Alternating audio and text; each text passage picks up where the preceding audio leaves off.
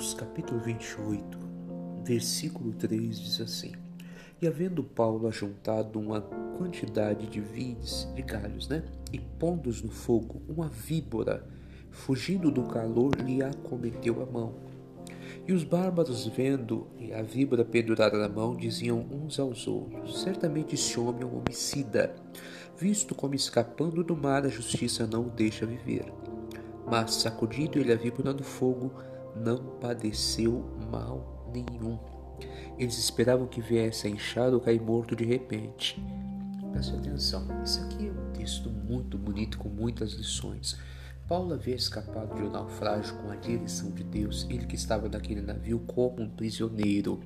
Quando eles chegam em terra firme, todos do navio se salvaram e são recebidos por uns bárbaros ali na ilha de Malta e de repente, para aquecer, ele junta os galhos e faz ali uma fogueira. Com o calor daquele fogo, saiu uma víbora, pegou na mão de Paulo. E naquela hora que a víbora pegou na mão dele, aqueles que estavam ao redor pensaram: agora já era. Ele vai ser envenenado, o veneno vai entrar, ele vai cair, vai inchar e, já era, acabou para Paulo. Aqui é o fim da linha. Deixa eu te explicar uma coisa. Todos nós, durante a nossa vida, vez ou outra, na nossa casa, no círculo de amizades ou fora, somos atacados por algumas víboras, por algumas pessoas que têm veneno e que querem nos contaminar. E com certeza são enviadas do diabo.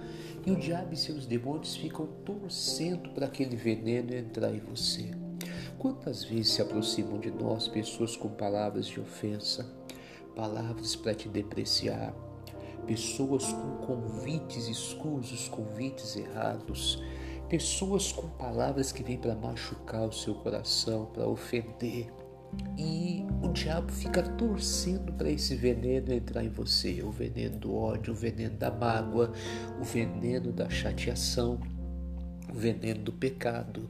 E o que, que nós temos que fazer? Fazer a mesma coisa que Paulo fez, como nós vimos aqui no, no versículo 5, que ele sacudiu a víbora do fogo. A víbora ali presa na mão dele, ele levou até o fogo, sacudiu, derrubou no fogo e não aconteceu nada com ele.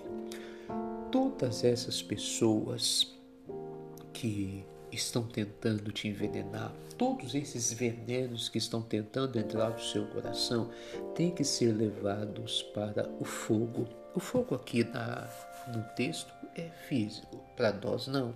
A Bíblia diz que a nossa luta não é contra a carne nem sangue. Só que a Bíblia fala em Hebreus 12, 29, um versículo que é muito lindo, que diz assim: Mas o nosso Deus é fogo consumidor. Então eu tenho que levar diante de Deus aquela pessoa, eu tenho que levar diante de Deus em oração aquelas palavras, aquela tentação, eu tenho que levar diante de Deus aquilo que está tentando me envenenar. Deus está aqui. Essa pessoa falou assim, mas eu creio que o Senhor é poderoso. Queima, Deus, esse, esse desejo de vingança que está querendo entrar no meu coração. Que seja queimado esse ódio no meu coração. Que seja queimada essa mágoa que seja queimado esse desejo pecaminoso, que seja queimada essa paixão proibida. Temos que levar essas víboras para o fogo porque elas querem nos envenenar. O diabo está torcendo para você cair no adultério, o diabo está torcendo para você aceitar aquele convite de uma amizade errada para fazer o que não deve.